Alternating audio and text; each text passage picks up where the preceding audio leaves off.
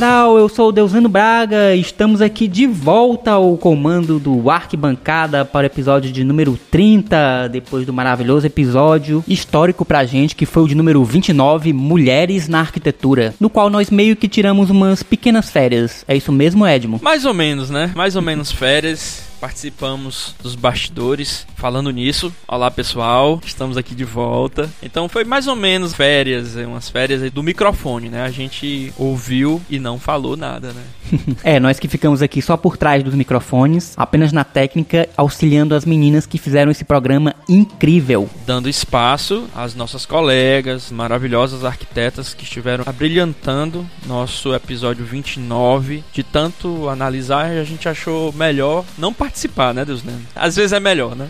Exatamente, a gente ficou pensando o que, é que a gente poderia fazer para marcar o Dia Internacional da Mulher, né? Já que o episódio sairia um dia antes do dia 8 de março. E concluímos que o melhor era deixar simplesmente que mulheres conduzissem o programa e falassem sobre seus assuntos e deixassem sua própria voz aqui no Arquibancada. Isso, muito bem conduzido pela nossa colega Patrícia Mendes. E também vou deixar logo aqui nosso abraço às outras convidadas, Tiara Torres, a Marta Rossielli e a Ticiane Pessoa, que foi uma verdadeira aula novamente, né? Sim, foi um papo realmente muito bom, maravilhoso, enriquecedor pra gente. Exatamente. E que venham muito mais outras mulheres a esse programa e que a gente possa escutá-las, possamos ver o quanto elas são competentes e o quanto elas podem contribuir para a sociedade como um todo, né? Exato. E pegando esse gancho das nossas convidadas, eu gostaria de tocar no assunto do momento, digamos aí, das nossas cidades, que seriam as águas urbanas, voltando exatamente à temática dos telejornais. Né? É, o assunto que infelizmente, periodicamente, vive se repetindo em épocas de chuvas muito fortes e intensas, como é o verão brasileiro. Exato, né? Lembrei disso porque esteve com a gente recentemente a professora Ticiane Pessoa, que gravou com a gente em fevereiro de 2022 um programa aula que eu considero. É o primeiro programa aula que a gente teve. sobre águas urbanas, sobre drenagem urbana, no episódio 7 do Arquibancada. É, a Ticiane que foi nossa primeira convidada, né? Isso, foi a nossa primeira convidada, nossa primeira arquiteta a participar do Arquibancada, abrindo com chaves de ouro essa participação feminina aqui no Arquibancada. Então fica aí nossa dica para você que deseja saber um pouco mais sobre essa grande problemática das nossas cidades, ouvir o episódio 7. Para quem não ouviu, fica a dica porque realmente está fantástico, um conteúdo muito bom para quem deseja conhecer um pouco mais sobre o assunto. Sim, nesse episódio a gente aborda desde a formação das cidades brasileiras, a importância de corpos d'água como por exemplo exemplo, os rios na formação dessas cidades, como essas cidades se relacionam com seus corpos d'água, a associação entre saneamento básico e urbanização, as legislações federais, estaduais, municipais de gestão de águas, as nossas responsabilidades como arquitetos e urbanistas nessa questão e também como cada cidadão pode contribuir para uma boa drenagem dos nossos solos urbanos. Nossas cidades sofrendo anualmente, inclusive conversando com a professora Ticiane aqui antes da gravação do episódio 29, a gente argumentando, né, que são tantos ciclos que parece que é um projeto de desestruturação das nossas cidades. É verdade. Infelizmente, a gente tem essa visão negativa das chuvas e das águas, porque a gente vem transformando por nossa própria vontade a natureza em nossa inimiga. Perfeito. No ano passado, eu lembro da gente ter comentado sobre Recife. Esse ano temos aí os problemas no litoral norte de São Paulo. Enfim, Teresina também sofre bastante com esse problema. É um problema geral das nossas cidades. Uhum, verdade, verdade. Problema de gestão, né? Exato. É isso. E temos mais alguma questão, seu Edmo Campos? Mais algum recadinho? Não, não. Só se por acaso você puder colocar um cortezinho, nosso episódio aula, seria ótimo. Pois então tá, pois fiquem aqui mais um pouquinho com a nossa querida professora Ticiane Pessoa no nosso episódio de número 7, Águas Urbanas. Esse é um ponto interessante porque a gente entra na questão dos dispositivos legais federais. O que é que acontece? O município em si, por exemplo, Teresina, ele não é responsável pelo Rio Poti e Rio Parnaíba. Pela Constituição Federal, o Rio Poti e o Rio Parnaíba, por serem rios que cortam dois estados, eles são responsabilidades federais. Então a gente tem essa responsabilidade maior do âmbito federal. Lá na Constituição, ela vai falar que o município é responsável pelo processo de gestão da ocupação e uso do solo, que uhum. impacta na questão da drenagem, não tem para onde fugir. Mas Mas a nossa Constituição, na hora que ela dá as competências do município, ela de certa forma tira do município, na escrita literal, a competência sobre as águas. Onde é que o município se insere no processo de gestão direta das águas? É dentro dos comitês de bacia, que é dentro da lei que a gente tem, que é a Lei das Águas, que é uma lei federal. O município, ele integra o comitê, mas observa, ele é parte do comitê, junto com todo mundo que compõe. Um pontinho ali dentro daquela lógica. É até complicado quando a gente fala tanto, tipo assim, da gestão das águas urbanas na esfera municipal, porque muitas vezes falta, digamos assim, arcabouço legal para uma cobrança mais direta. A gente consegue cobrar no âmbito do planejamento urbano, da Sim. ocupação do, do solo que gera um impacto, com certeza nessa questão. Mas a gente não tem uma vinculação dessas competências municipais diretas a essa gestão das águas dos rios ou a gestão dos aquíferos, né, das águas do subsolo, né,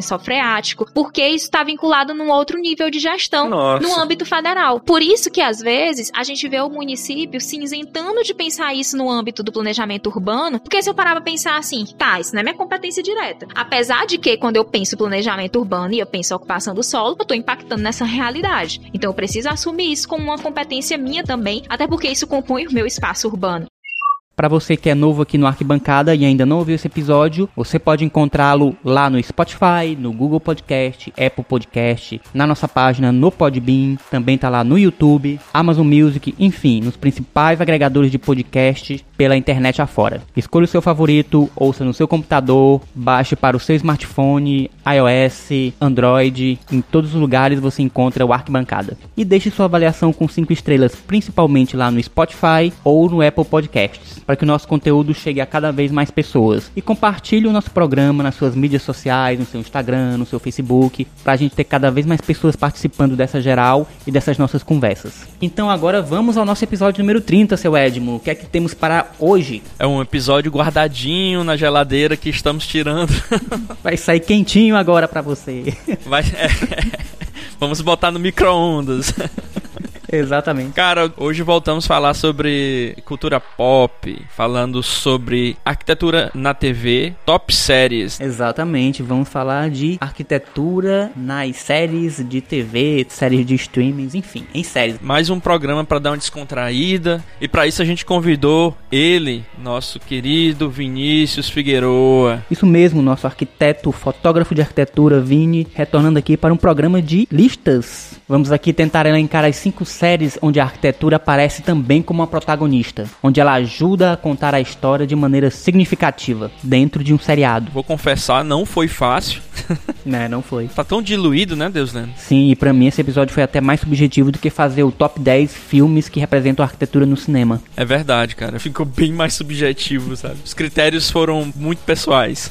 Bastante. Temos uma variedade muito grande em termos de série e arquitetura. E esperamos que vocês possam assistir essas séries, se vocês já viram, que possam reassistir com um novo olhar e que possam também captar um pouco da nossa perspectiva a respeito delas. Lembrando aqui, cara, Vinícius, que é arquiteto, trabalha como fotógrafo de arquitetura e interiores, então tem uma visão aí aguçada das imagens dessas séries. Então valeu a pena demais ter a participação dele no nosso programa com essa sensibilidade que ele tem dos ambientes, né, tanto externos como de interiores, né? Exatamente. Muito rico nesse sentido. Beleza. Então, já que vamos falar de séries, você tem alguma série que você está vendo no momento, assim, que recomendaria pra galera? Cara, ultimamente tô no The Last of Us, né? Olha aí, que beleza. É, tô lá na HBO. É a única coisa que eu tô conseguindo assistir ultimamente, aos domingos, e estou gostando bastante. A gente poderia até mencioná-la aqui, como várias outras séries que foram lançadas pós episódio ter sido gravado, mas enfim, vai ficar esse registro do momento que a gente gravou esse episódio com o nosso colega Vinícius Figueroa. Então, The Last of Us no momento mas o episódio a gente fala de outras. The Last of Us tem uma característica muito interessante que eu acho que é a desconstrução da arquitetura e do urbanismo, que ela mostra é. um ambiente totalmente degradado, né, que vai se degradando com o tempo e mostra como a natureza vai retomando para é si verdade. todos aqueles espaços, né, antes construídos. É o contrário, né, cara? Exatamente. É interessante a visão aí é, apocalíptica da, da, arquitetura. Pois é. E para continuar no assunto, vai aqui minha primeira indicação, que é um podcast, o Podcast of Us, que é no canal da Mikan e do Jogabilidade, que comenta a série episódio a episódio, fazendo também um paralelo com as diferenças e semelhanças entre o jogo The Last of Us e The Last of Us, a série da HBO Max. Para você que tá acompanhando a série, não jogou o jogo ou tá acompanhando a série e jogou o jogo, vale muito a pena. O Podcast of Us é uma excelente dica. Você pode conferir o Podcast of Us lá no YouTube. É só procurar por Podcast of Us. E já que você falou de The Last of Us, eu vou falar então de Andor. Vamos voltar aqui a Star Wars, que a gente tem tido muitas decepções, mas Andor parece que veio para resgatar de novo a nossa fé neste universo. Tu assistiu agora? Tá assistindo? Assisti, terminei, maratonei agora. Ah, gostei muito, cara, da série. Muito mesmo. Também adorei. E é só para confirmar que Rogue One foi uma das melhores coisas que aconteceu a Star Wars. É verdade. Muito boa mesmo, cara. Gostei demais. Série realmente muito emocionante, que trata de temas muito fortes fortes, né? E muito fora daquela dicotomia de bem contra o mal, pura e simplesmente. Vamos ali continuando uhum. andando pelos espaços cinzentos que existem em Star Wars e que começaram muito bem a ser explorados em Rogue One. Perfeito, exatamente. É esse diferencial, né, que conseguiram levar pra série. Sim, sim. Diego Luna tá excelente no papel de Andor, né? Como já era em Star Wars Rogue One. Assim como todo mundo na série, cara. Todos os personagens estão muito bem escritos e interpretados. É Andy Serkins, né? Sim, Andy Serkins. Cara, aquele capítulo ali é memorável. É isso, vamos lá? Lá? Pois é isso aí, então vamos lá pro episódio, né, cara? Demorou. Demorou, então vamos lá. É isso aí, geral. Pegue sua pipoca e venha com a gente falar sobre arquitetura e séries. Partiu! Partiu!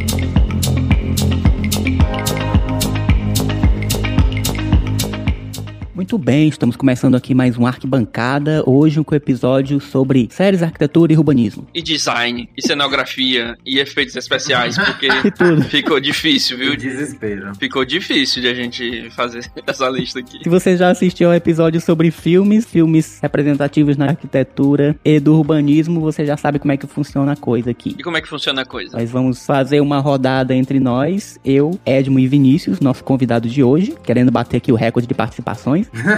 o Paulo que se cuide. O Paulo que se cuide. E desejando boas-vindas ao Vinícius. Bom retorno, né? Obrigado, vamos estar aqui sempre. Dessa vez eu que falei, ó, vou indo, viu? Aí ele falou, pois vem. Aí eu vim e tô aqui. O Vinícius é assim, ele já manda mensagem, ó, oh, tô indo pra Teresina, arranja um tema pra nós. Joga um verde aí, eu falo, ó, oh, vou pra Teresina tarde, será que tem alguma coisa aí pra mim? Sempre tem, cara, sempre, sempre tem. Até fala de tudo, né? É isso aí. Ah, eu amo estar aqui, gente. Obrigado por deixar eu voltar pela terceira vez. Vinícius que já é de casa, né? É, eu fico até mais relaxado também, porque eu já conheço vocês dois, já teve muito papo aí que rolou. Então aqui é só uma conversa de bar agora. Pois nós vamos fazer aqui um top 5 séries e arquitetura e urbanismo e design e o que é que seja. Agora tem que explicar, Deus lendo, como foi a questão da escolha das séries, minisséries em relação ao tema. Não poderia ser documentário, né? Documentário ou algo relacionado diretamente à arquitetura. Teria que ser ficção, né? São séries ficcionais para fazer um tema assim que abranja todo tipo de público, tanto para quem já conhece sobre arquitetura, sobre urbanismo, sobre design, e também para quem é curioso ou tem a curiosidade a partir desse programa. E nós vamos fazer o seguinte: vai ser um top 5, cada um vai escolher uma série e a gente vai listar do número 5 até o número 1 e no final a gente faz uma votaçãozinha para escolher qual é a série que melhor representa aqui a arquitetura, urbanismo, design e qualquer outra coisa. Um consenso. vai ser difícil, vai ser cara. Difícil. Eu achei muito difícil. E a gente vai começar pelo Vinícius, depois pelo Edmo e eu novamente vou ficar por último. Assim foi eleito. É.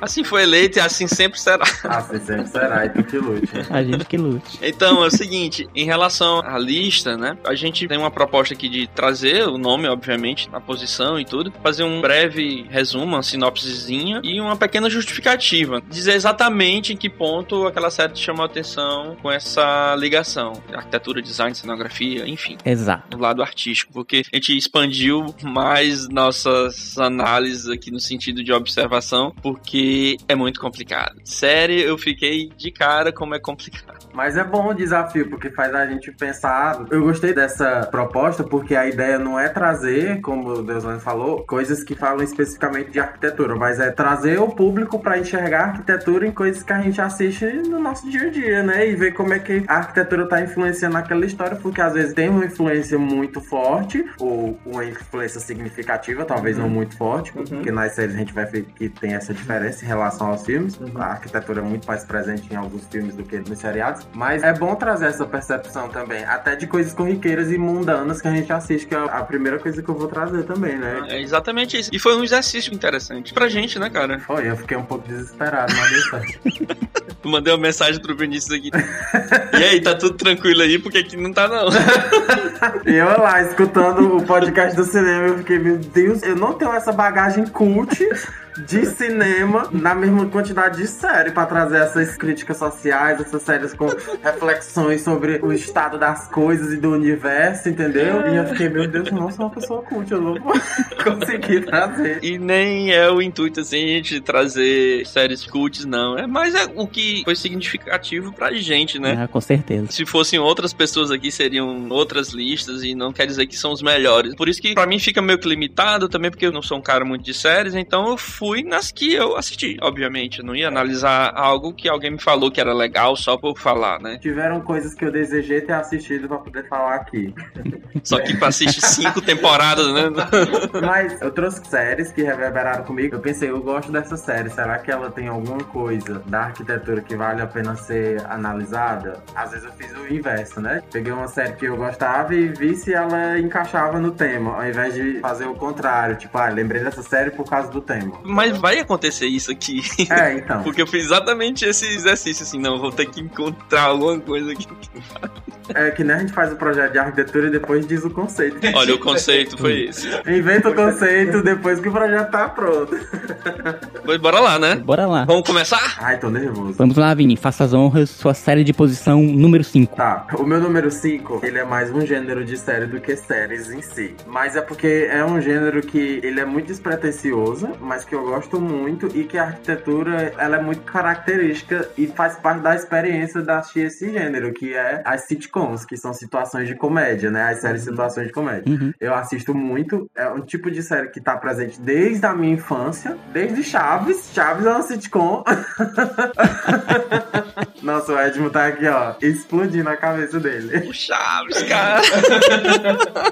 Minha infância foi assistir sitcom, foi Chaves, As da Raven, Eu a Patroa e as Crianças. E aí depois, na minha adolescência, eu assisti Friends. Agora há pouco eu assisti Seinfeld também, que entrou na Sim, Netflix. sim, entrou, né? Muito boa. Tô reassistindo iCarly, é uma sitcom da minha infância, assim, que mexia com a internet, que eu achava incrível. Era legalzinho, é No início dos youtubers, né? É, ela foi uma série muito visionária, porque em 2007 ela preveu como seria a realidade que a gente vive hoje, de streaming, de fazer conteúdo pra internet, entendeu? Verdade. Dessa presença digital. Sim, Era sim. o que em 2007 não tinha. Realmente. E ela já preveu isso. Primórdios do YouTube. Mas o que eu quis trazer do meu quinto lugar foi a arquitetura das sitcoms, porque como é uma série que ela é bem simplista em termos de arquitetura, ela é um cenário de três paredes e a quarta parede é o público. É, e daí a famosa quarta parede, né? Sim. Aí ela Geralmente é uma série de quatro câmeras, então que vai seguindo os acontecimentos dentro daquele cenário. E a arquitetura é muito importante pra viver aquela série, pra dar vida àquela história, porque geralmente acontece tudo ali naquele Interiores. espaço. Por exemplo, Friends, 80% da série acontece naqueles dois apartamentos. Então tem que ter a arquitetura dos dois apartamentos e o corredor e tem que ser um espaço que seja pensado para dar vazão a todas as histórias que podem acontecer ao longo da série inteira. Friends tem 10 temporadas,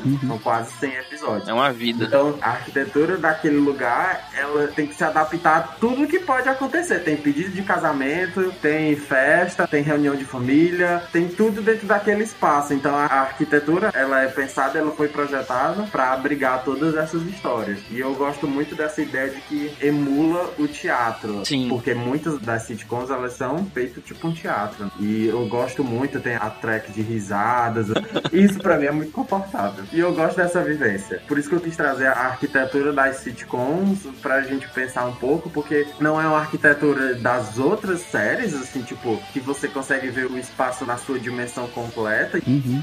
Teoricamente, o que os personagens veem na parede que tá oculta seria só uma parede branca. Sim, uma sim. parede que não tem nada, porque tudo que é funcional tá nas outras. Eu acho isso muito interessante e gostei de trazer aqui pra gente Bom, pois conversar um vamos, vamos lá. Você jogou a metralhadora de séries aí. Foi. Tem que eleger uma, Vini. Vamos estabelecer aqui qual dessas aí representaria as sitcoms. Eu vou trazer a mais clássica, que eu acho que é Friends, que todo mundo vai gostar. Eita, muito não bem. é, assim, ou amo ou Sim, odeio. sim, cara. Eu não sei se tu ama ou se tu Não, na verdade, eu gosto, só que como eu peguei o barco andando, eu nunca assisti na sequência. Inclusive, quando eu tava pesquisando, eu achei que alguém pudesse falar sobre Friends. Mas eu não poderia falar sobre Friends porque eu não assisti Também imaginei isso. completamente a série, eu sabe, peguei muito pouco, mas eu li sobre Friends aqui na internet, nas pesquisas, em alguns textos, e também vi uma curiosidade, né, que existe aquele apartamento, ele é filmado de fora, mas a parte das gravações nos ambientes é um estúdio mesmo. Então ali é uma Sim, sim. tomada externa para representar a localização, né, que você precisa situar quando muda de cena. Sim, era algo comum em séries de TV, essas tomadas externas, né, de um local que você vai adentrar depois. É sempre a mesma tomada, em todos os episódios é sempre a mesma tomada. Às vezes eles mudam, tipo, uma coisinha ou outra, assim. Cara, exato. Pra ambientar aquele cenário. Lembrei agora de uma série aqui, cara, antiga, não sei se Deus Lendo lembra, Melrose. Melrose Place é muito legal, cara. Isso. Nunca assisti. Que era. Melrose, se eu não me engano, era o nome do. É, é do O prédio. nome do prédio era Melrose, né? Tinha aquele pátio interno que era bem legal. Isso, exatamente. Ó, o cara. Pô, Melrose era bacana, cara. Meu Deus, não botei na lista também, né? Fica dimensão honrosa. Fica dimensão honrosa, Melrose. é bem interessante, então fica Friends. É, eu gosto de Friends, assim, eu fico pensando que Friends e Seinfeld, eu tenho certeza que elas eram gravadas com o público ao vivo. Sim. Então as gravações eram feitas na frente da plateia mesmo. Então as pessoas iam assistir. Então a arquitetura da série também segue isso de abarcar o público. Então, tipo, os cenários eram todos feitos para que você pudesse levar o público ao longo dos cenários que eram necessários. Então tinha o cenário principal, que eram os dois apartamentos e o corredor no meio, mas aí tinha os cenários secundários, tipo o café. E aí eles ficavam um do lado do outro e isso tinha que ser pensado para você ir levando o público. É, essas são questões de particularidade da cenografia, né? Levantando a questão da produção em si, né? É, a produção, a O arquitetura cenário, da produção da- que design de influencia na produção. história. É, por exemplo, as tomadas, elas são sempre feitas com um enquadramento só, tipo, o enquadramento maior, Geral, né? pegando o cenário todo, o enquadramento das duas pessoas e o enquadramento de cada personagem, né? É, plano geral, geral médio e plano médio. Raramente um close-up. E aí a história tem que ser construída em cima disso. Então você não tinha muito mais liberdade pra fazer um jogo de câmeras maior, por exemplo, mais elaborado. Então a história ela era muito levada só pelo roteiro, porque o cenário e o jogo de câmeras ia sempre ser bem parecido. Sim, sim. Lembrei do Sai de Baixo agora. Nossa, sai de baixo e toma lá da cara, muito bom. Também teve uma homenagem a sitcoms na série da Wanda, WandaVision. Sim, verdade. No início da série eles fazem um passeio histórico pelas sitcoms, né? Desde a década de at 60. Desde 50, né, com I Love Lucy até Malcolm in the Middle, né? Reproduzindo todas as características dessas produções, todas as estéticas televisivas dessas séries, né, ao longo do tempo, dentro do seriado WandaVision. É muito legal. Exato, né? E passando pelos anos 80, cara, quando chega nos anos 80, aí parece muito com essas séries que você mencionou aí, né? É verdade. muito interessante, cara, WandaVision, assim, tem a galera que critica, que não... Enfim, né? É, foi a série que fugiu do padrão Marvel de aventura, assim, pelo menos no começo, né? Eu achei ousado, assim, por esse formato, dessa homenagem a sitcoms. E interessante, o tema da abertura também se adaptava às músicas da época. É, exatamente. Das é. aberturas das sitcoms da época. Sim, WandaVision é uma experiência estética completa de séries de TV, incluindo as músicas e as aberturas, né? As modulações, os temas, os efeitos sonoros, características de cada uma daquelas décadas. É uma verdadeira viagem no tempo pela história da televisão. Chegou nos anos 80, tem toda aquela profusão gráfica. É bem interessante, cara, Ah, WandaVision. legal. Muito melhor do que o filme do Doutor Estranho, pode ter certeza. O filme do Doutor Estranho com o Homem-Aranha? Não, não, o último que ela também participa do filme. Doutor Estranho 2, Multiverso da Loucura. É. Eu gostei, foi bom. Ah, não. Eu não sou uma pessoa muito de Marvel, gente. Você não gosta de filme de bonequinho? Eu amo Filme de animação, boneco. mas filme de super-herói eu odeio, gente. Sério. ó. Tem que acabar.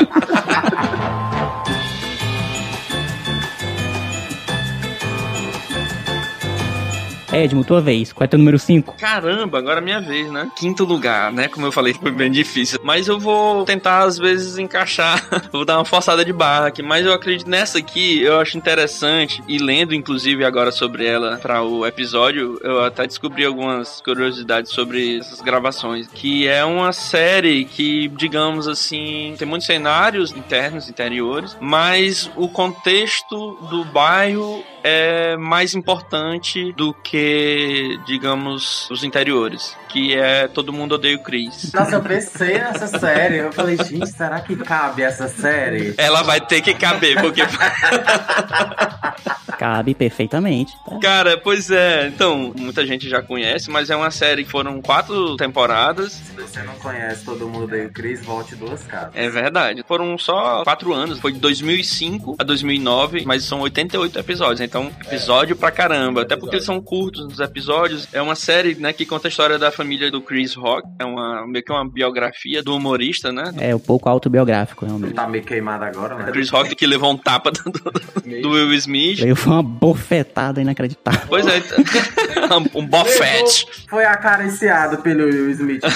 Então conta a história deles entre os anos de 82 e 87, com foco mesmo no Chris. Em 1982, Chris completa 13 anos e muda-se com sua família para o Brooklyn. Brooklyn, 1980 e quantas? 83. 1983. 84, 85. Enfim, mas lá o Chris vive situações corriqueiras de adolescente, tanto histórias que realmente acontecem, quanto nos pensamentos que também são expostos. É exatamente isso. Ele tem um pouco de Fantástico Mundo de Bob. Ah, ele faz a narrativa. Isso, né, exatamente. É muito interessante aquela quebra ali, aquela narração, porque ele narra os fatos também como aconteceram e também como ele imaginaria. É verdade, é verdade. E aí, naquele contexto do Brooklyn, ele fala muito de cultura também que eu vejo, do bairro onde ele vivia, inclusive também da escola onde ele estudou, onde ele sofreu preconceito. Corleone. É, sim. Ele toca no racismo de uma forma muito cômica e. Exato. Bem sarcástica. É, bem sarcástica. Ele sofre coisas muito sérias, assim, mas que ele trata de uma coisa muito leve. É, perigosamente sarcástico, negativamente falando. É, exatamente. E, e tem, tem muito disso também lá nos Estados Unidos. Cada bairro tem uma cultura diferente. É um- meio que um gueto, né, Deus lendo? Cada um tem uma peculiaridade. Sim, Brooklyn, Bronx, Little Italy, Isso, tem um. Queens, Yorkville, cada um desses lugares tinha uma etnia predominante até pouco tempo. Isso. Ele chama muita atenção pra isso na série, sabe? A cultura no Brooklyn. Sempre tem alguns contextos, assim, no ambiente, no bairro, né? Onde ele tá sempre circulando ali. E a curiosidade, cara, que eu não sabia, eu fiquei um pouco decepcionado, é que não foi gravado no Brooklyn, né? Ah, e foi gravado aonde? Foi gravado em Los Angeles. Los Angeles. Ah, é, que nem Friends. Friends se passa em Nova York, Ah, foi é gravado verdade, em Los é Angeles. verdade. Sim, sim. Eu não lembrava, né? Seinfeld também. É, grande parte dos estúdios está na região de Los Angeles. Tem toda uma questão logística aí envolvida. De execução, né? Fica muito mais barato você fazer num estúdio do que você recuperar todo aquele contexto da década de 80 no próprio bairro. Nossa, é verdade. Isso. muito, deve ser muito mais caro. Sairia muito mais caro do que você realmente fazer um cenário. Agora fica os parabéns para o design de produção, né? Uhum. Uhum. Que é muito legal, muito característico lá do Brooklyn, né? Aquelas ruas. E é legal As casas. todo mundo odeia Chris. É uma sitcom também, só que é uma sitcom já numa pegada diferente das sitcoms que eu trouxe, que é aquela Sim, sitcom sim. de três paredes. O Chris é uma sitcom e o cenário é todo realizado. Então você tem cenário de todos os Todos os ângulos. ângulos, Você- não um ângulo fixo, né? Você não tá de fora do ambiente vendo aquilo acontecendo. Você tá dentro do ambiente vivendo aquela arquitetura e aquele bairro também, né? É, tem mais externas também, né? Tem mais tomadas externas também. Né? Isso, exatamente. O que eu quis dizer era isso. Eram tomadas mais externas. É tanto que a gente consegue observar bem e engana, né? Essa é a função, né? eu nunca imaginei que pudesse ter sido feito Em em Los Angeles. Viajei aqui na maionese, né? Mas enfim, fica a minha menção aí pra Todo Mundo Odeia o Chris, que é uma série muito boa, cara. Pena que durou aí só quatro temporadas. Meu sobrinho adora, cara. E o bom dele é que ele mostra a questão da vivência da cidade. Ele faz sempre a comparação entre os dois bairros que ele convive, que é o bairro do negro e o bairro do branco. Ele vai, pega o ônibus e vai pra escola de brancos, no bairro de brancos. E aí ele sempre fica fazendo esse paralelo e fazendo a diferença da vivência dos dois bairros. E isso É. é, muito legal e é uma influência do urbanismo também naquela série, né? Do urbanismo que segregou as pessoas e aí ele cria a série em torno disso aí. Inclusive, até a própria violência que existia nessa época aí, né? Que era Nova York, era uma cidade. Era uma cidade com índices de violência altíssimos. Principalmente na década de 70, né? É, exatamente. O episódio do Blackout é muito bom. É verdade. É muito bom o episódio do Blackout. Até a própria violência é tratada de uma forma cômica, né? Não chega a ser pesada. É uma série fantástica pra família, né? É, era bem família. É, family friendly. É engraçado porque essa série ela não fez sucesso nos Estados Unidos. Nunca fez tanto sucesso quanto fez aqui no Brasil. Sim, é verdade. Isso. É que nem Chaves, entendeu? Tipo, reprisa, reprisa, reprisa, reprisa, e aí vai atingindo uma série de pessoas, assim, ao longo dos anos, e fica na memória coletiva das pessoas, né? No imaginário das pessoas. O mérito da Record aí de ter colocado esses episódios todas as tardes durante anos anos e anos e anos. Hoje em dia tá no. Tá no- Eu não lembro se tá na Netflix Não, ou tá na Amazon Prime Video. Prime Video, né? Pois é, fica aí a dica. Assisti tudo outro dia já. É bom demais, cara. Você bota lá, passa 10 episódios assim, numa lapada só. sabe? É, cara, é muito gostoso. Ele pergunta: Você tá aí ainda? Você tá vivo? Você fica lá, ele termina, ele 10 segundos depois, próximo episódio, você só vai. O canal, né? É, o stream ele fica, gente, tá tudo bem? Você morreu? É verdade, é próprio YouTube também, né? Pergunta, É, você não ele morreu, se né? preocupa com você, entendeu? Você tem que dar um sinal de vida também.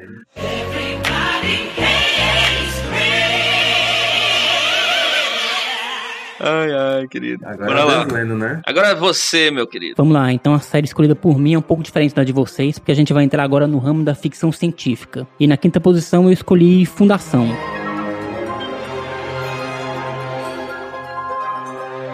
Qual o nome em inglês é Foundation? Foundation. Ela é baseada numa série de livros do Isaac Asimov, que foi escrita entre 1933 e 1951. É uma trilogia que depois, nos anos 80, teve uma continuação. Tinha que ter ficção científica. O seriado é uma produção de 2021 do David Goyer, junto da Apple TV Plus. Moço, pô, então tá aí difícil pra eu assistir. Eu ganhei um ano de Apple TV e nem usei direito. Porra. É porque não tinha quase nada. Mas agora parece que tá rolando, né? É, não tinha quase nada. Mas agora eu tô tá- estão cheio, produzindo cara. bastante coisa. Bom, ela retrata a jornada épica espacial de um grupo de exilados, capitaneados pelo criador da psicohistória, uma disciplina criada por um personagem-chave na história, que é o Harry Seldon, Hum. cuja premissa é o seguinte: prever o comportamento de um ser humano no tempo é praticamente impossível, mas você prever o comportamento de bilhões de pessoas no contexto sociocultural econômico é previsível. Então ele inventou essa ciência que é baseada em psicologia e estatística para prever o futuro da humanidade. Olha Caralho. que cult. E a gente falando de todo mundo odeia o E Chris. Chaves. Ave Maria, me jogou no chão, mano. Humilhou. É. Sim, então Sim, e aí? A arquitetura aí? Calma, tô na sinopse, rapaz. Sim, então a história se passa num futuro muito distante, com o auxílio da psicohistória, o Harry Seldon acaba prevendo que a humanidade e todo o seu grande império galáctico, construído né, durante milênios, vai ruir. E que isso vai levar a humanidade à beira da extinção em toda a galáxia. Só que tem toda uma descrença em relação à ciência dele, né? Todo o status quo que acha que a mudança não vem, a questão da impermanência, as pessoas não aprendem, tudo muda o tempo todo. Sim. Então, todo esse establishment se sente ameaçado, né, pelas ideias do Harry Seldon, fora a questão da ignorância por não compreenderem como funciona a psicohistória e vão minando pouco a pouco toda a credibilidade que o Harry Seldon conseguiu com seu trabalho, tentando desacreditá-lo. Então, ele junta um grupo de pessoas para ir com ele pro extremo da galáxia, num planeta chamado Terminus, que na verdade é uma forma de exílio, com a desculpa de que lá ele poderia continuar com seu trabalho da psicohistória. E lá ele vai tentar manter a humanidade segura perante os acontecimentos que estão por vir, que praticamente vão exterminar a raça humana. Caraca. Porra. Essa série, ela era tida como praticamente infilmável, porque na verdade ela não se centra muito nos personagens. O único personagem que ela se centra é o cientista, o Harry Seldon, porque é uma série que dá muitos saltos no tempo, milhares de anos inclusive. Sim. Então os personagens mudam constantemente. Então tu falou de um contexto geral, né? Da humanidade Geral geral. da humanidade. Exatamente. Eu escolhi Fundação principalmente pelo seu design de produção. Ah, tá. E também pelo conceito de Acumenópole, que é como se uma cidade abarcasse todo o globo de um planeta, que é justamente a sede do Império, e que traz na série todo um futurismo baseado numa estética Art que ficou muito, muito lindo. Uma arquitetura super imponente, como se tivesse sido burilado o Art até o máximo no tempo, no espaço e na tecnologia. Ah, cara, que legal. Agora fiquei curioso pra caramba. É incrível. E tem também o conceito do elevador espacial, que é você construir uma estrutura que se eleva até romper a atmosfera e que de lá serve como base para lançamento de naves para outros lugares, que é um conceito que é tido como viável, dependendo da tecnologia que você disponha para realizar. E essa estrutura serviria como um aeroporto espacial, simplificando o lançamento de naves para outros planetas. E ele aparece já bem no comecinho da série, numa cena que é impressionante. Que coisa, hein? Gasta menos combustível o elevador espacial pra você retirar as pessoas da, do planeta, né? É, do planeta, exatamente. Isso é massa. Eu sou muito nerdzão de cor de espaço e do universo, adoro. Mas eu posso conversar a hora. Pode fazer um podcast só sobre buraco negro, universo, mistérios da vida. Já sei quem até que eu chamaria aqui pra acompanhar a nossa conversa. Poderia chamar o JJ Torres, que é artista plástico. Ele é também nerdzão do espaço sideral. Pode falar buraco de minhoca, teoria das cordas, buraco negro, galáxia, tudo. Pode me chamar. Legal, que massa. Que massa. Pô, legal, gostei, Bud. Show! Gostei, Eu não conhecia e achei super interessante. Só tem uma temporada, né, Deus Lendo? A série tem duas temporadas. Ah, pô, ainda dá pra pegar, olha aí. Dá sim, vale muito a pena.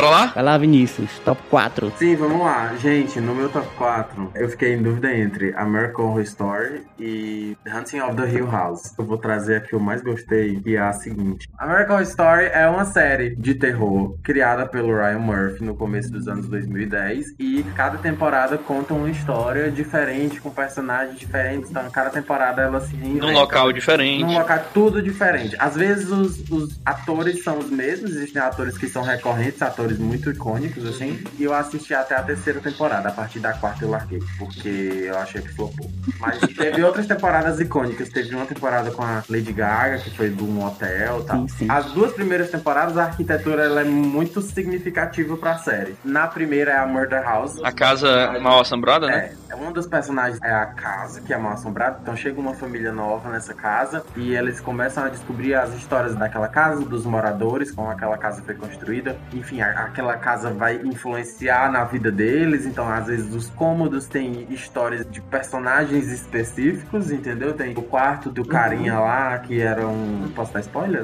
Pode sim, aqui é recheado de spoiler. Que era um carinha meio serial killer, assim, aí tem um quarto dele, aí tem um porão, que era das criancinhas e tal. E aí cada Ambiente. cada ambiente da casa conta uma história. E essa foi a primeira temporada. Agora a Eu segunda... assisti a primeira, não assisti as outras. Eu assisti episódios das três primeiras temporadas, mas não completei. A segunda temporada pra mim é a minha preferida. O final da segunda temporada pra mim é muito marcante. É um episódio que ele é gravado inteiro num cenário só, com somente dois ou três atores, assim, são 40 minutos, tem cenas gigantes e é incrível. Mas a segunda temporada ela se passa, ai, não vou lembrar a década agora. Não sei se é anos 80 ou anos 60. É nos anos 60, em Briarcliff, Massachusetts. É, se passa num hospício, um asilo, um asylum lá que eles chamam. E a história se passa dentro dessa estrutura do hospício, né? E aí mostra como esse ambiente pode enlouquecer as pessoas, e como essa arquitetura também vai ter um impacto nessas pessoas e como exploram as entranhas também desse lugar. Assim, a série gira muito em torno desse cenário. E tem também uma outra parte dessa série que explora a casa de um assassino e como esse assassino que tem uma fachada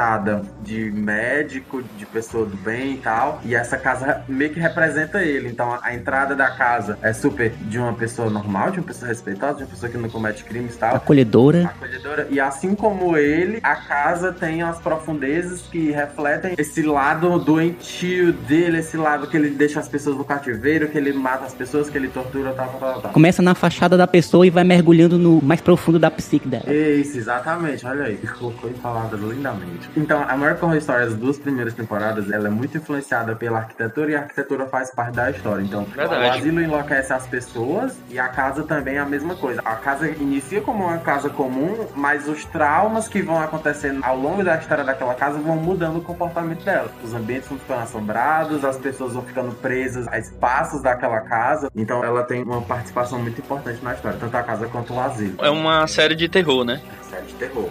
Não é tão terror, mas é terror.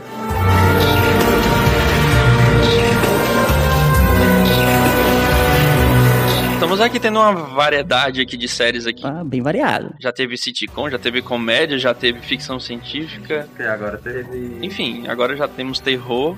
E agora quem é agora, a vez? É o Ed. É o do Edmund. Sou eu? Cara, pois é, então.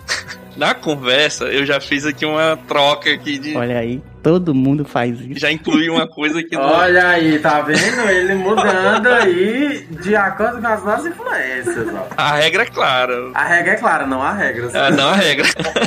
eu fiz uma alteraçãozinha aqui de posições, tirei uma série, coloquei outra aqui no meio da conversa, mas não vai influenciar tanto assim na minha lista não, porque eu achei que vou trazer uma coisa bem mais interessante aqui pra vocês. Bom, em quarto lugar, eu tô trazendo aqui uma série de drama que está em andamento, né? Uma série lançada em 2016, tá na HBO, que é Westworld. Nossa, eu tenho que achar essa série, meu Deus do céu. Inclusive é um exercício pra língua, né? Westworld. Westworld. Westworld. Eu te falei que era bom, rapaz. Cara, o Westworld World, World. né?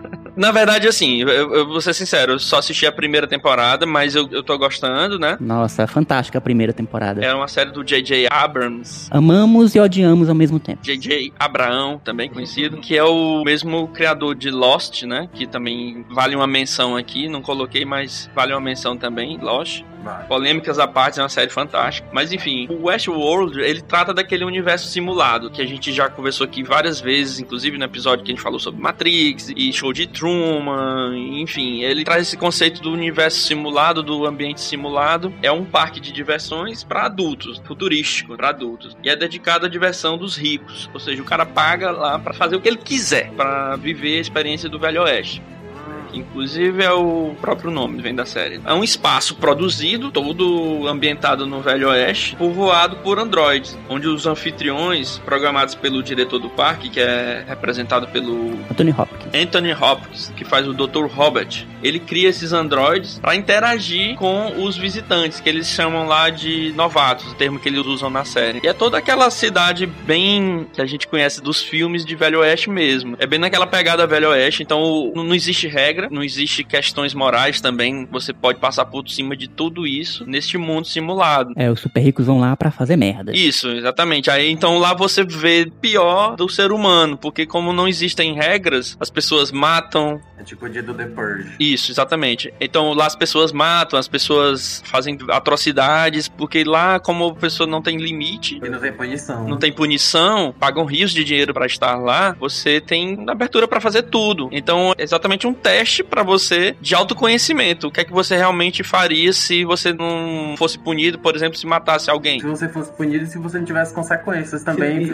sequelas pra você mesmo, né? Porque você tira as travas morais porque os androides não são considerados como pessoas, apesar deles aparentarem, sentirem dor, terem sensações. Ah, é verdade. Exatamente, é muito interessante. Então tem muito disso também. Eu acho que veio uma inspiração muito forte também de Blade Runner, porque essas questões dos androides, dos sentimentos, né? O que é que é ser humano, o que é que não é ser humano. O limite entre a inteligência artificial Isso. e a consciência, né? E o plot, já dando um pequeno spoiler, mas não vou entrar tanto assim, como os androides são criados lá naquele ambiente externo e vêm pro mundo simulado, alguns deles começam a criar uma certa consciência daquele mundo. E aí é onde começa a ter o conflito. Ah, boa. Porque a partir do momento que eles se enxergam como pessoas que têm essa consciência, Alguns tomam consciência sobre si mesmos. isso, tomam consciência sobre si mesmo, eles vão começar a se questionar e não vão permitir que os visitantes façam qualquer coisa com eles. Então é aí onde começa a gerar, digamos, o conflito da série. E é bem interessante mesmo, é uma série bem legal. Eu tô gostando dela, sabe? Eu não assisti tudo, mas a atuação do Anthony Hopkins não precisa nem dizer, né? O cara é fantástico. E os efeitos especiais, assim, é de tirar o chapéu. Realmente muito, muito bom. Quando você vê o corpo humano ali sendo desconstruído do Android, né? No caso, é muito, muito, muito bom. Lembra muito aquele filme lá, Ex Machina, né? Ai, muito bom. Que é perfeito. Então, é assim, é muito, muito bom mesmo essa transição entre o Android e o humano. Eu tenho uma pergunta. Eles dão uma justificativa que por que, que esse mundo simulado é um mundo que representa o Velho Oeste ou não? É porque, como é um mundo assim de exploração e é nos Estados Unidos, eles pegaram isso como referência, principalmente como referência de não ter muitas leis, sabe? Exato, Ah, era a terra sem lei. boa. Exatamente, o É Velho Oeste. O Velho Oeste não tinha muitas leis mesmo, Era verdade, tipo, verdade. cada um por si, Deus por todos.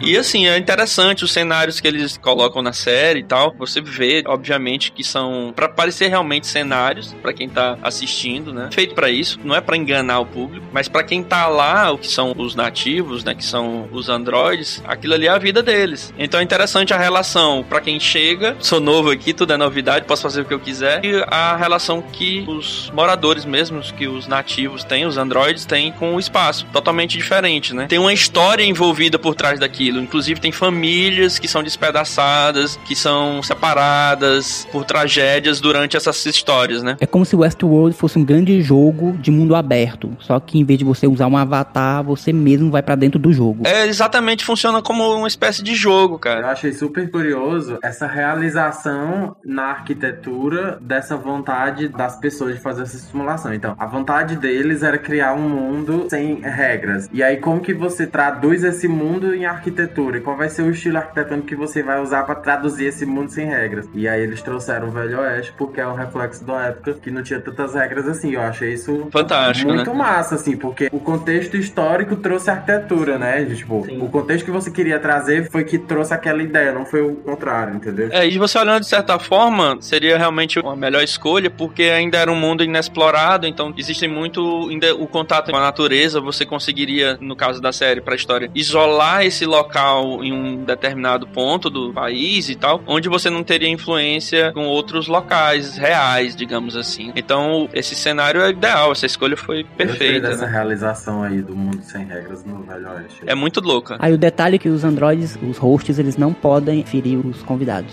Isso, tem isso também, né? Como convidado, você pagou rios de dinheiro Você não corre riscos reais. não corre riscos. Então ainda tem isso, né? Você se torna Deus. Tem grandes questionamentos sobre isso, Tem né? bastante questionamentos. É, e um deles é sobre a criação, sobre a natureza divina da criação, né? Se o ser humano, imperfeito como é, cria, ele é um deus, ele é um deus perverso, ele merece criar, coisas desse tipo. Até onde o homem pode ir em relação à criação, né? Sim, Westworld. é? Westworld. Fica aí, né? Esse é meu filme, minha série. Adorei. Eu tô Muito na bom, cabeça do bacana. filme ainda.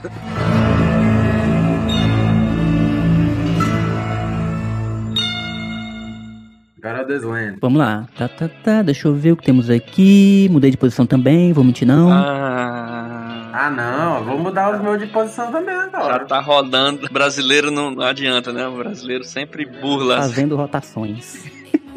Sim, meu número 4 é um seriado coreano, é um dorama, K-drama. Eita, Deus lendo e as coisas cuts dele. Dorama. O Deus Land é o mais cult de todos, É. que já ficou estabelecido, né? Foi, foi. A gente traz o besterol e ele traz a coisa cult. Eu amei que a gente atende a todos os públicos. E é isso.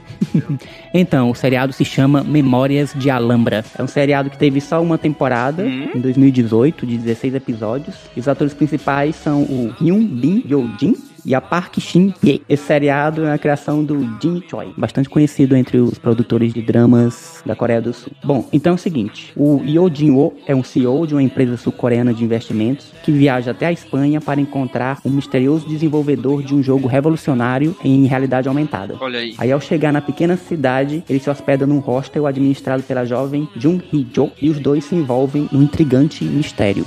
Bom, esse seriado ele veio na esteira do lançamento do Pokémon Go em 2016, para tratar justamente dessa história de realidade aumentada. né?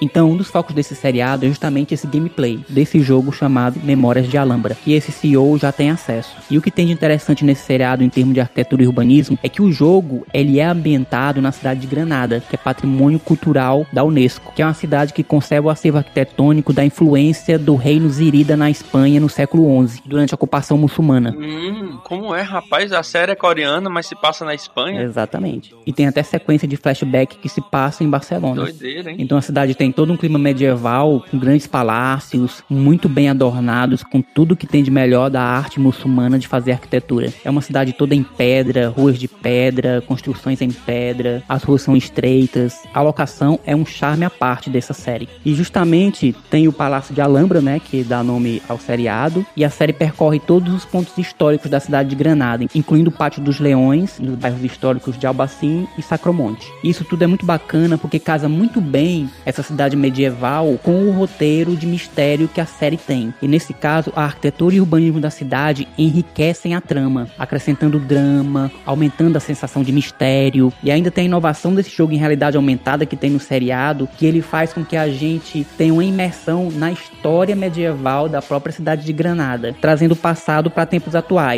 com personagens retirados da época da ocupação muçulmana e da reconquista católica da cidade. Eu tô achando que o Deus não teve tanta dificuldade de fazer essa lista, não, cara. Que ele tá dizendo com tantos detalhes, né, É, cara? tá? Caramba, bicho. Eu fiquei com muita vontade de visitar Granada depois que eu assisti esse seriado. Tô com vontade de visitar Westworld. Eu queria saber se tu pudesse dar uma entradazinha no plot de qual seria o mistério que ele se envolve em relação a esse jogo de realidade aumentada aí. Pois é, É né? porque tem toda uma intriga com espionagem industrial, tem uma empresa rival que também quer o jogo, e o desenvolvedor ele se sente ameaçado de morte pela outra empresa, ele fica paranoico e ele fica sumido durante o seriado todo, e a gente fica sem saber o que é que realmente aconteceu com ele. Por que, que o jogo era revolucionário? É porque é a realidade aumentada.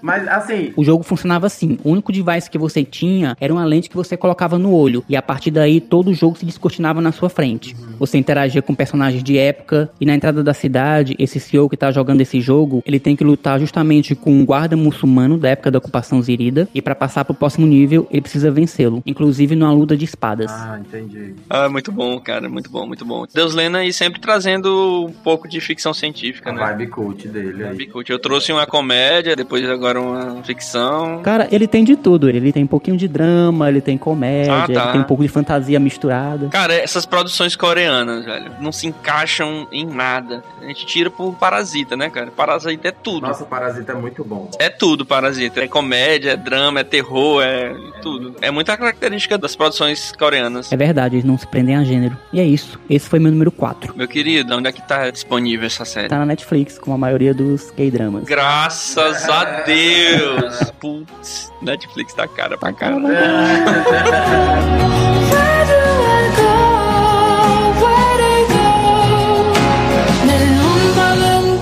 Bora lá, abrindo a terceira posição. Vai lá, Vinícius, seu número 3. Eu vou trazer agora uma animação. É, Eu amo graças animação. a Deus. Eu amo animação. E eu amo animação infantil, porque existem muitas histórias infantis que reverberam comigo. Porque elas são histórias infantis, mas que tem o, o- o- a pegada da, da, da lição de moral da vida adulta, tudo. E aí, uma animação infantil que ela é da Netflix, ela chama Hilda. Não sei se vocês já ouviram falar, ela é nova. Peraí, peraí. Ô, cara, muito legal. Muito, muito legal. Muito legal. Peraí, é série? Ah, é sério? Não, é série? É sério, animação em série. Série animada. O famoso desenho. Ah, tá. Não é sério, não, é sério.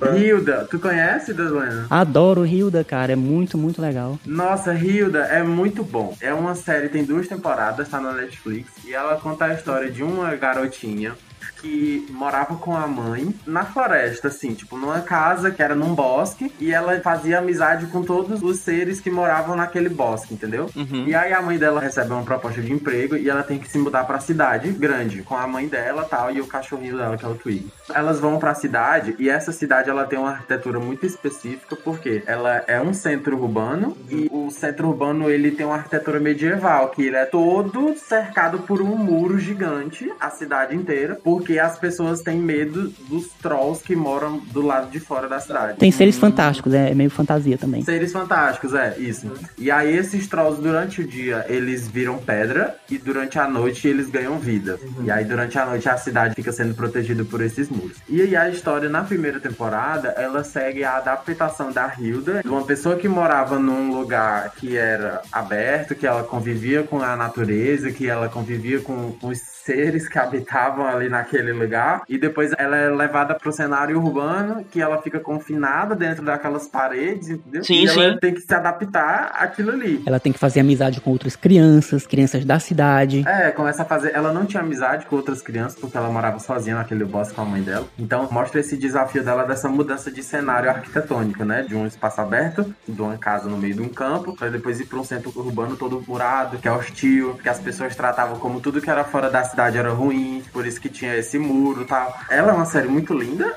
visualmente muito linda. Acho que a arquitetura nessa série ela tem um peso também. E eu gosto nessas animações de como a arquitetura é pensada, porque não representa um lugar real, é um lugar que foi imaginado, Fantástico. né? Não, eu digo assim, a cidade ela não é baseada em nada que existe, ela foi uma cidade criada. Criada, não um universo fantástico. é, pra própria série. E aí, como ela foi criada, ela é toda pensada em torno da história. Então ela reflete isso, os muros, a forma como a cidade é pensada, a forma como as pessoas da cidade se comportam e tal. Então a arquitetura nessa série, ela tem um papel importante no plot e de como essa personagem vai interagir com o mundo em relação ao mundo que ela tava antes. Lembrei que daquele filme, é Doutor Fantástico, é? O cara cria uma família no meio da floresta e eventualmente tem que levar a família pra cidade. Senhor Fantástico é Doutor Fantástico, uma coisa assim. É Capitão Fantástico. Doutor Fantástico é aquele do Kubrick. Ah, é, né? Pô, enfim, é mais ou menos parecido com essa ideia que o Vinícius trouxe aí da Hilda. né? É, bem lembrado. Hilda, H-I-L ideal. Legal, olha Olha aí. Eu tô por fora, né? Vocês estão assistindo mais série que eu. Cara, ótima animação, muito boa, muito fofinha. É uma animação que você pode assistir muito despretensiosamente, muito gostosinha de ver e fofíssima, fofíssima, linda. Pô, legal. Vou já botar na lista também. Mais uma pra lista aqui.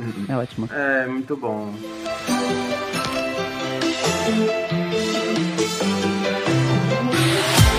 Estamos no 3, né? Isso mesmo. Bora? Bora, é você. Sou eu mesmo, cara. Eu tava aqui viajando. Pessoal, essa série aqui, eu me empolguei. Eita. Porque durante a fala do Vinícius aqui no American. Horror Story, lembrei de uma série que assisti no ano passado. Não posso deixar de botar essa série aqui, porque eu achei ela muito boa. E eu tinha pretensão de trazer aqui séries que eu curti bastante. E eu acho que essa se encaixa bem nesse episódio nosso aqui de arquitetura em série. É Lovecraft Country? No. Pensei em botar. É uma série de terror, cara. É assim, era uma série, lançaram no ano 2021, tem uma temporada só por enquanto, então ainda dá pra assistir. Agora precisa de estômago pra assistir. Ela é uma série de terror que tá na Prime Video, que é Dan. Dan. D-A-N? Eles. Eles. Ah, damn. Como é que se pronuncia? Damn. Dan. Tem que fazer o... Pois é. Que em português significa eles. Então, pessoal, é uma série de terror muito boa. Suspense, na realidade. Tem mais suspense do que terror. E é uma série antológica que explora o terror nos Estados Unidos. Né? A primeira temporada, que é essa que eu falei, né? Que só tem uma, ela se passa nos anos 50 e gira em torno de uma família negra que se muda da Carolina do Norte para um bairro branco de Los Angeles. O lado da família se torna um ponto de partida onde forças do mal, tanto vizinhas quanto sobrenaturais, ameaçam atacar e destruí-las. Cara, essa série, ela é muito forte, né? Tem algumas cenas que até eu fiquei meio assim, pô, pra que isso? É muito gore? Não, não chega a ser gore, é mais assim, a construção da história vai te deixando, pô, não acredito que vai acontecer isso, sabe? Terror psicológico. que acontece, entendeu? É aquela série que a trilha sonora te deixa em suspenso o tempo todo, meio que filmes do Nolan, não tem Deus Lendo, que ele tem aquela trilha sonora bem peculiar que fica ali Insistente. te deixando o tempo todo tenso, como se algo ruim fosse acontecer a qualquer momento. Então, ela te prende muito com essas questões técnicas, obviamente, de trilha sonora, mas ela se desenvolve num bairro branco e ele é muito característico daquelas cidades bem perfeitinhas dos Estados Unidos da década de 50, bem característica também com o cenário de show de Truman, aquela coisa montada, Perfeitinha só de fachada, né? Exatamente, são casas perfeitas, bairros perfeitos que abrigam pessoas sinistras, entendeu? Nossa. Altamente preconceituosas, então fala dessa família que já vem de um trauma, né, não vou contar, né, na cidade anterior por conta do preconceito e se muda exatamente para um lugar muito pior, onde teoricamente eles deveriam ter uma qualidade de vida. O pai da família, ele é promovido, ele é um engenheiro inclusive, aeronáutico, e ele é promovido e tem aquela ilusão do negro americano de tentar se adaptar à vida do branco, né? Mudar sua cultura inteira para se adaptar a uma cultura do branco. Uhum. Então tem muito isso de você querer entrar num mundo que realmente não é nem seu. São vários universos, né? Tem a escola da filha, tem a mãe que fica o dia todo em casa sofrendo ameaças das vizinhas, o próprio pai no trabalho sofre também com preconceito racial. Tem diversos níveis de preconceito nessa série. E eu acho ela muito interessante, principalmente essa questão da vizinhança, de como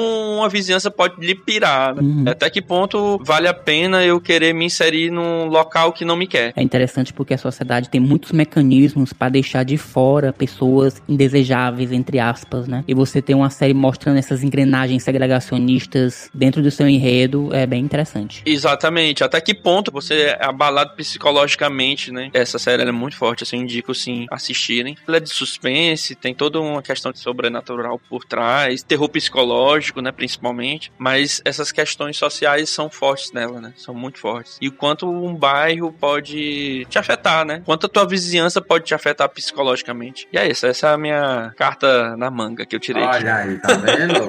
Bom, não foi Lovecraft Country, mas poderia ter sido um episódio de Lovecraft Country. Esses temas são muito presentes também. Assistam Lovecraft Country, que é muito boa. Não conheço essa. Também não. Ela trata dos mesmos temas também. Já é a tua? Não, não, eu cogitei colocá-la também no top 5, mas acabei deixando de fora. Bora a sua terceira. Ok, terceira, então vamos para uma série um pouco mais popular. Leve? É um pouco menos densa. Ah. O meu número 3 trata-se de Sherlock.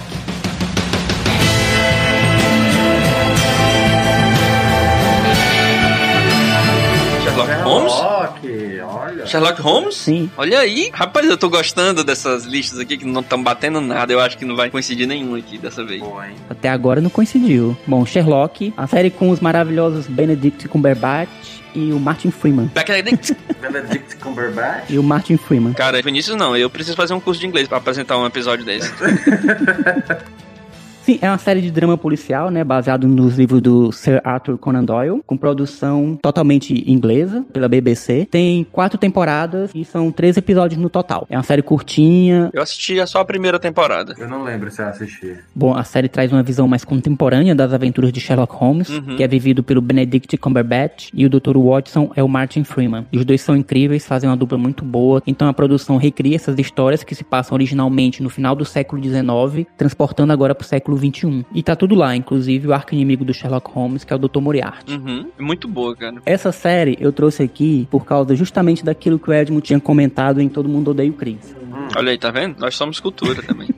Então, a produção tenta trazer aquele clima fetichista e vitoriano da época do Sherlock Holmes para os tempos atuais, numa Londres que hoje é completamente diferente daquela época, né? A curiosidade é que foi tudo gravado, na verdade, em Cardiff e não em Londres. Quer ficar onde? Fica no país de Gales. Caramba, E bicho. nem as externas da frente do apartamento do Sherlock Holmes, que é na Baker Street 221B, que é um local que realmente existe e recebe turistas o ano inteiro, também não foram gravadas lá, foram gravadas em outra rua de Londres chamada North Gower Street. E assim com essas locações pouco óbvias, a produção conseguiu trazer esse clima vitoriano para Londres que eles queriam mostrar, juntamente com a Londres contemporânea. Ai, gostei, tá vendo? Eu o rolê aí de Nova York sendo gravado em Los Angeles. Pois é, né? O Brooklyn. É, e aí a gente percebe como questões logísticas são muito importantes, porque gravar em Londres seria muito difícil, porque é muito conturbado, a cidade é muito cheia, inclusive na porta da casa do Sherlock Holmes. É muito difícil, cara, você gravar a externa, né? Ainda mais quando a gente quer gravar numa cidade gigante como Londres, né? Beleza, pois bora lá, né? Segunda posição. Uh, segunda posição. O meu segundo lugar é Orange is the New Black. The animals trap, trap, trap till the cages fall. The cages fall. Today's new. É na Netflix, que pra quem não conhece, Ainda essa bem. série acompanha uma moça que se envolveu com tráfico de drogas. E aí ela é presa, só que ela é presa por um período muito pequeno de tempo. Ela vai ficar presa por um ano. E aí ela vai pra prisão só de mulheres e ela tem que viver nessa nova comunidade aí durante um ano. E a série tem cinco a seis temporadas. As últimas temporadas elas extrapolam um pouco mais a vibe da prisão de mulheres que inicialmente tratam. Mas as duas primeiras temporadas tratam muito como esse espaço carcerário vai influenciar a vida dela e explora a comunidade que é construída dentro desse espaço carcerário, né? Que as pessoas ficam segregadas Sim. segregadas do mundo e segregadas entre si dentro das próprias comunidades que elas criam lá dentro. Sim. Elas criam relações de poder, relações. Relações de poder. E é muito massa ver isso. Muito massa a gente ser colocado dentro desse espaço carcerário, que é uma coisa que a gente não vê muito. Claro que é o espaço carcerário dos Estados Unidos, que é Outra bem realidade. diferente do do Brasil. Do Brasil é muito mais penoso. Enfim, superlotação e tal, não sei o quê. Mas a série trabalha como aquele espaço vai afetar o psicológico da pessoa que tá passando aquele tempo ali como ela vai se desconectar da realidade. Da realidade do mundo que ela veio. E o mundo dela se torna aquela prisão. E aí mostra até pessoas que cumprem o tempo da pena, são liberadas e cometem crime pra voltar pra aquele espaço. Do tanto que elas ficam condicionadas a viver dentro daquela sociedade, entendeu? Querem voltar para aquele lugar psicológico dentro da prisão. voltar pra aquele lugar de conforto que elas criaram. É como dizem no filme Um Sonho de Liberdade, é o termo que eles usam no filme. Ele tá institucionalizado. Isso, exatamente. Ah, Ou seja, o mundo dele é aquela instituição. Cara, acredito que isso aconteça também no mundo não ficcional, né? Porque deve ser uma experiência tão intensa, tão estruturada, mas também tão ameaçadora, que eu não acho nada impossível uma pessoa se sentir parte do sistema e não querer sair mais. Se sentir pertencente a ele. É, enfim. Mas é, é interessante, muito Não, bom. e é, é muito legal a forma como essa série explora a arquitetura dos presídios, né? E como isso vai influenciar a vida e a experiência das pessoas lá dentro. Aquele espaço cheio de grades, aquele espaço hostil, todo mundo fica confinado, tudo muito apertado, uma luz assim, pouca luz natural, uma luz super dura que mexe com a sua cabeça, assim, tem até aquela parte assim da solitária. Os ambientes, né? Como os ambientes eles afetam, né? Os ambientes nos afetam psicologicamente. E a série vai mostrando como a protagonista, ao longo do tempo, vai sendo afetada e vai mudando o comportamento dela. No começo, ela se sente super hostilizada por aquele espaço, ela se sente intimidada, não só pelo espaço, mas também pelas pessoas, pela forma como ela é tratada. E aí depois ela vai se adaptando e vai mudando o comportamento dela para se integrar naquela sociedade. É muito boa a série. Legal. É muito boa. Eu assisti alguns episódios, não cheguei a assistir toda, não. Eu fiz uma pesquisazinha pra saber se eu encontrava umas dicas assim. e ela aparecia aí como representativo da arquitetura em séries em algumas listas aí de sites de cinema. É legal, é legal essa série. Muito boa. Muito boa. Muito boa dica. Quem é agora? É tu, rapaz. Tem certeza? Ele sempre esquece a vez dele. Cara, eu queria sempre um pouquinho mais de tempo.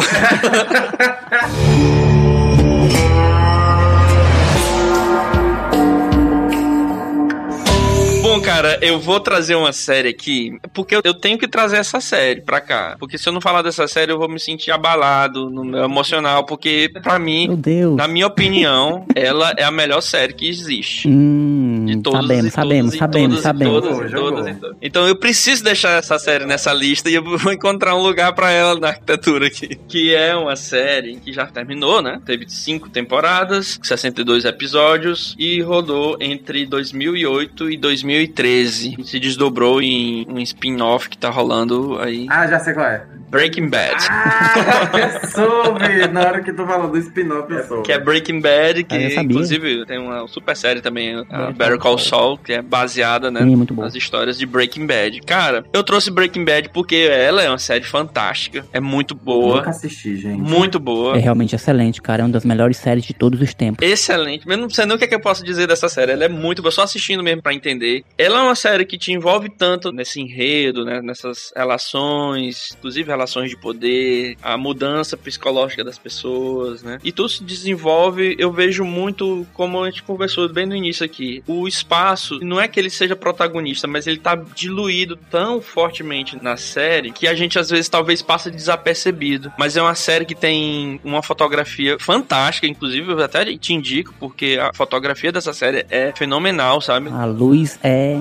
muito, muito massa. Muito, muito bonita, muito, muito legal. Tá disponível. Tá na Netflix todinha. É isso aí. Vamos lá, sinopse. Walter White é um professor de química com 50 anos que trabalha em uma escola secundária do Novo México. Para entender as necessidades de Skyler, que é a esposa grávida dele, e o Walter Jr., que é o filho, deficiente inclusive, ele tem que trabalhar duplamente. Sua vida fica ainda mais complicada quando descobre que está sofrendo de câncer de pulmão incurável. Para aumentar rapidamente a quantidade de dinheiro que deixaria para sua família após a morte, Walter usa de seu conhecimento na química para fazer e vender metanfetamina, uma droga sintética. Ele conta com a ajuda do ex-aluno e pequeno traficante Jazz. Pinkman. Jess Pinkman e enfrenta vários desafios, incluindo o fato de seu cunhado, olha a parada, seu importante nome dentro da agência antidrogas da região. Ah, E tudo acontece na cidade de Albuquerque. Então tem muitas tomadas, tanto no deserto como na cidade. A própria casa do Walter White, ela é muito significativa. Inclusive tem passeios que mostra todo o circuito onde foram gravadas as cenas de Breaking Bad. Então são cenários reais, tirando alguns, né? Eu acredito que tem o laboratório super moderno lá, mas a maioria dos cenários são dentro da cidade de Albuquerque e ela é sempre mencionada nesse contexto de Breaking Bad. Um bairro tipicamente de subúrbio, né? Americano. Exatamente, né? Mas tem várias locações, né? Tem a própria casa do cunhado dele, que é bem significativa também. É uma arquitetura típica aí de regiões assim desérticas. Lembra muito, inclusive, a arquitetura marroquina, né? Então é muito boa essa série, sabe? Eu acho que a gente fica tão imersivo no local que difícil de falar que as qualidades dessa ambiência. Mas ela te envolve muito nessa história. De tanto assistir as filmagens na casa do Walter White, eu sei fazer a planta baixa daquela casa.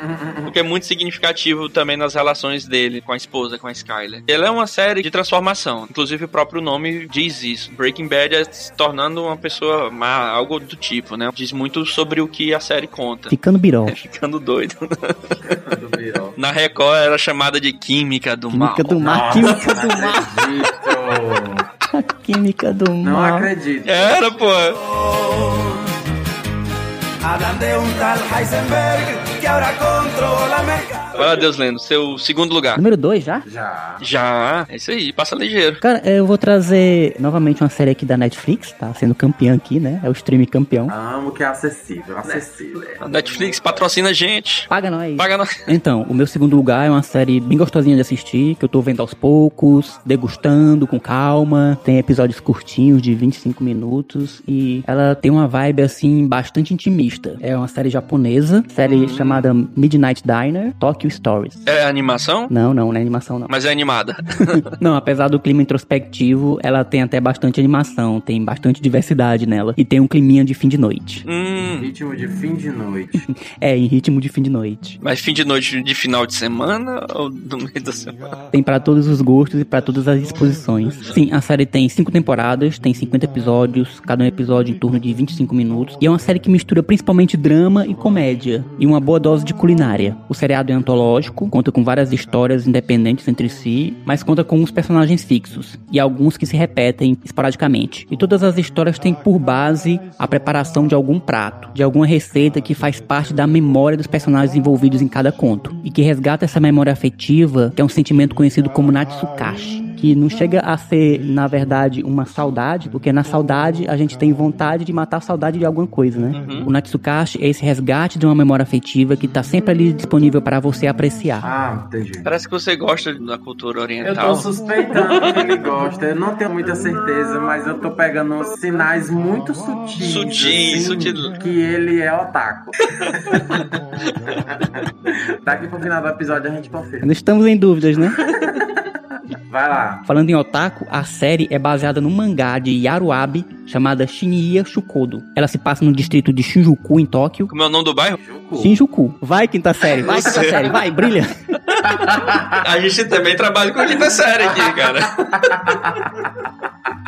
Vai lá. Shinjuku é um distrito que é administrativo e comercial em Tóquio. E ele tem uma vida noturna pós-expediente de trabalho muito forte, muito fervilhante. Tem uma parte desse distrito que é o Golden Gai, parte que justamente que é cheia de barzinhos, que é uma parte de encontro de artistas, um local de encontro de músicos, de jornalistas e das pessoas que trabalham durante o dia. Então essas pessoas costumam ir nesse distrito pra fazer um happy hour e esticar um pouquinho mais, mesmo durante a semana Tomar saque. tomar saque. E lá ainda tem esses pequenos restaurantes que parecem mais barzinhos, que são bem tradicionais. Pub japonês. O povo oriental. É como se fosse isso. E a série toda se passa num desses, que tem lugar só pra 12 pessoas e que tem o único personagem que é o principal e que tá em todos os episódios, que é o chefe, que é interpretado pelo Kaoru Kobayashi. E esse restaurante dele funciona da meia-noite até as 7 da manhã. E ele diz que ele pode fazer qualquer prato que o cliente peça, contanto que na receita tem os ingredientes que ele tenha lá no restaurante. E por ali passam várias histórias de todo tipo, né? De pessoas que vão e vêm, trabalhadores, é, profissionais da noite, de todo tipo. A iluminação tem todo um clima aconchegante, assim, bem quente. E você consegue sentir aquele clima ameno, mas também às vezes muito cansado depois de um dia todo naquele distrito. Os trabalhadores, a solidão, os encontros noturnos, tudo isso misturado com um aconchego, né? Tanto do barzinho, do chefe, do cuidado que ele tem com o preparo, do que ele serve pros clientes e principalmente pelas memórias de todo mundo que passa por ali. Hum, por isso que tu falou aí do fim de noite. No sentimento de fim de noite. E pelas histórias que as pessoas vão contando, você vai descobrindo novas partes da cultura japonesa, coisas que não são tão óbvias, vai passeando por outras partes da cidade também, e vai descobrindo uma cultura mais comum, a cultura do dia a dia, da rua, e também, claro, da culinária japonesa.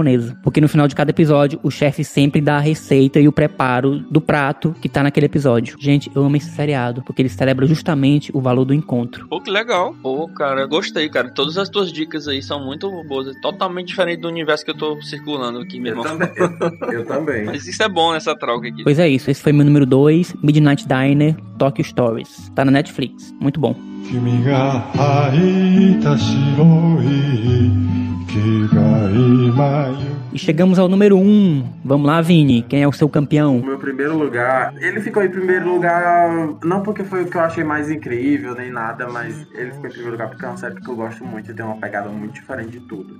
Que é a série Love, Death and Robots. Ué, tá quase que deu match, meu. Foi? Quase que eu trouxe na terceira posição e depois eu troquei. Sério? É, eu botei aquela Damn neles, né, no Ah, lugar da então Love, tá Death and Robots, mas eu também fiquei desconfiado que ela pudesse aparecer aqui, por isso que eu deixei, foi até bom. Olha aí, pois eu trouxe a Love, Death and Robots. Tu é doido, eu adoro essa série, cara. Pô, é muito massa. Tem três temporadas, ela é uma série que traz curtas, né? Cada episódio é um curta. São contos, né? É, contos. 10 minutos cada episódio. Tratam de diferentes temas. Com vários estilos de animação, né? É, são animações muito legais. Muito legais. tu é doido, cara. E tem uma vibe cyberpunk também um pouco, né? E eu queria trazer dois episódios que eu gostei, que tratam de arquitetura futurística e apocalíptica, que refletem o momento da história. Um é Três robôs? Hum, Sim! três robôs.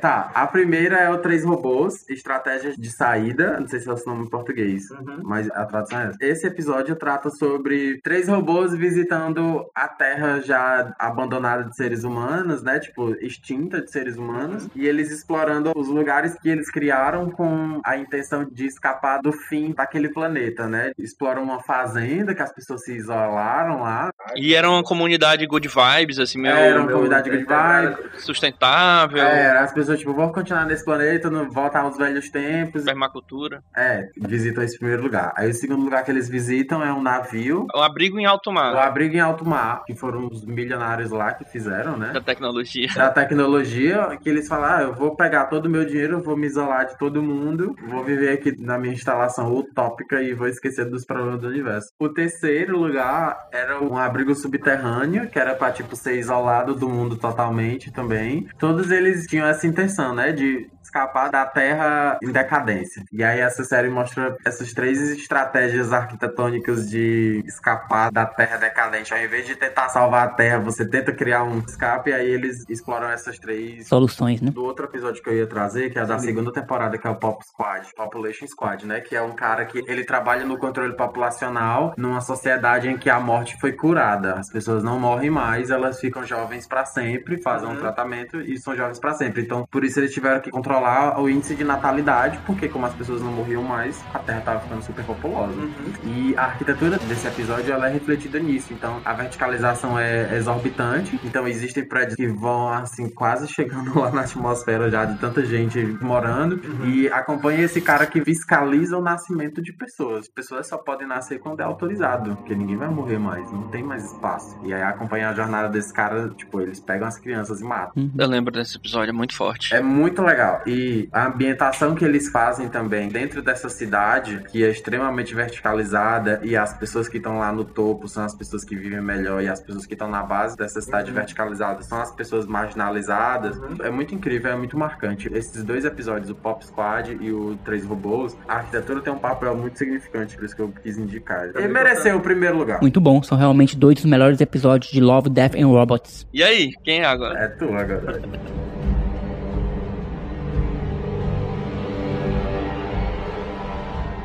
Qual é o seu número um, Edmo Campos? Número um, cara, eu vou trazer. Ela precisa estar aqui, né? Eu preciso representar essa série de qualquer jeito. Olha aí. Lá vem ele lutando de novo aí, ó. Respeite minha lista, cara. Eu tenho as minhas razões. Não, sim, claro, claro. Bom, cara, essa série aqui eu vou trazer pra minha lista, pro meu primeiro lugar, porque eu considero essa série uma das maiores séries já feitas superprodução, que foi de 2011 a 2019, é uma série de drama. Tiveram aí oito temporadas na HBO e é baseada nas Crônicas de Fogo e Gelo. Game of Thrones. Bufo. Ah, sabia que ia aparecer. Bem no meio da sua cara. Tome Game of Thrones. Ué, que essa agressividade.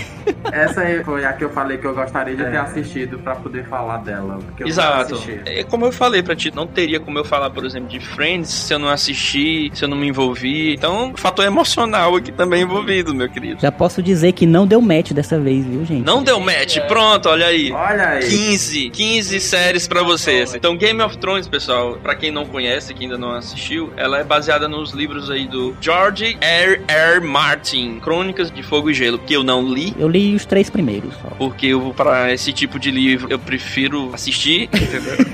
tem coisas que eu assisto, tem coisas que eu leio. Vamos fazer uma camiseta com a estampa. Tem coisas do tipo de ler que eu prefiro assistir. Exatamente, pronto. Tem coisas complicadas pra executar, como essa série realmente foi uma das séries mais caras em termos de produção, em termos de design e produção. Ela foi gravada em diversos países. Croácia. Foi filmada no Canadá, na Croácia, na Islândia, em Malta, em Marrocos, na Espanha, Irlanda do Norte, Escócia e Estados Unidos. Nossa, nossa. Rodou o mundo, hein? Por quê? Porque Game of Thrones é uma história de um lugar onde uma força destruiu o equilíbrio das estações, né? Essa terra, esse local, que é um lugar fantástico, né? A terra em si. Como é que eles chamam? É um mundo sem nome oficial ainda, mas no continente de Westeros. Westeros, né? Pronto. Bom, os verões duram muitos anos e os invernos também. Então eles estão no fim de uma temporada de um verão muito longo. Exatamente, aí eles estão esperando esse inverno chegar, que é inclusive é o bordão, né, da série. Winter is coming. Winter's coming, o inverno está chegando. Tudo envolve essa questão do que está por vir, daquele medo do que virá. E existe muita disputa de poder, porque obviamente quem tem mais recursos numa situação difícil vai sobreviver e vai subjugar os outros reinos, as outras pessoas. Existe uma disputa entre reinos, que são sete reinos, e de diversos tipos. Tem reinos à beira-mar, tem reinos no deserto, tem reinos no extremo frio do norte, Em regiões ricas em minérios, entre rios, em regiões montanhosas, em arquipélagos, em grandes planícies férteis. Exatamente, tem grandes planícies, então são várias locações que foram usadas, inclusive é, palácios que existem, né? Claro, obviamente foram complementados por computação gráfica em alguns momentos, mas muitas locações são reais, né? Como eu falei pra vocês aqui, gravado em diversas partes do mundo e é muito, muito, muito bem produzido. Basicamente é aquele clima de Idade Média com algumas coisas fantásticas, como por exemplo dragões. Porém, o mais interessante dessa série, a meu ver, não é essa pegada da fantasia,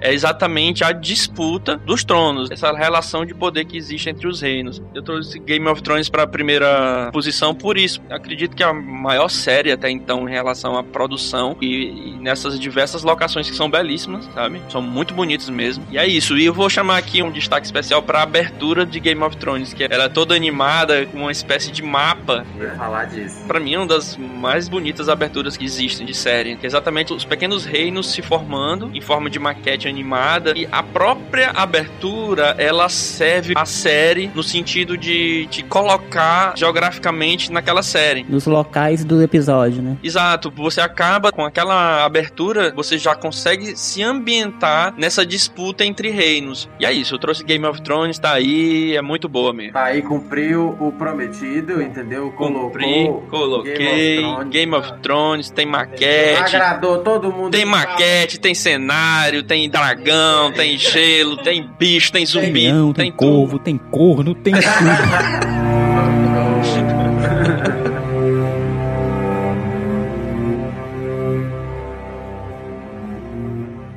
Pra fechar com chaves de ouro, Bom, já que a gente falou de Game of Thrones agora, vamos continuar na sacanagem.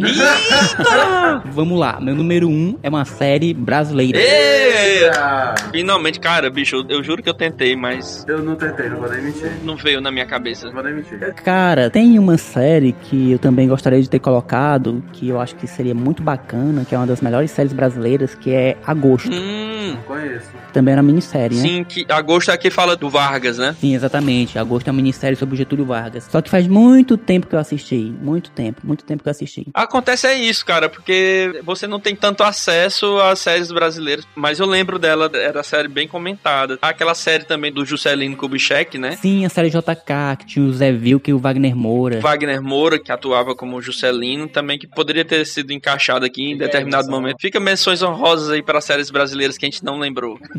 É, menções honrosas para Agosto e JK. Mas tem uma que é mais recente que também que é excelente. É uma minissérie de drama e suspense que foi produzida pela O2 Filmes, que realizou o premiado Cidade de Deus. Ah, já sei qual é. Aí foi exibida na Globo de 26 de janeiro a 6 de fevereiro de 2015. Então não faz tanto tempo assim. Eu Então sei qual é. deu pra ter uma memória a respeito dela. Essa minissérie, na verdade, é um remake baseado numa outra minissérie do Euclides Marinho chamado Quem Ama Não Mata, de 1982. E essa releitura dessa minissérie de 82 é dirigida pelo Fernando Meirelles, que dirigiu Cidade de Deus. E o nome dessa minissérie é Felizes para Sempre. Pô, então não é. Não é a que eu achei que era, não. Ele levantou, levantou e a gente. Oh, nós flopamos aqui.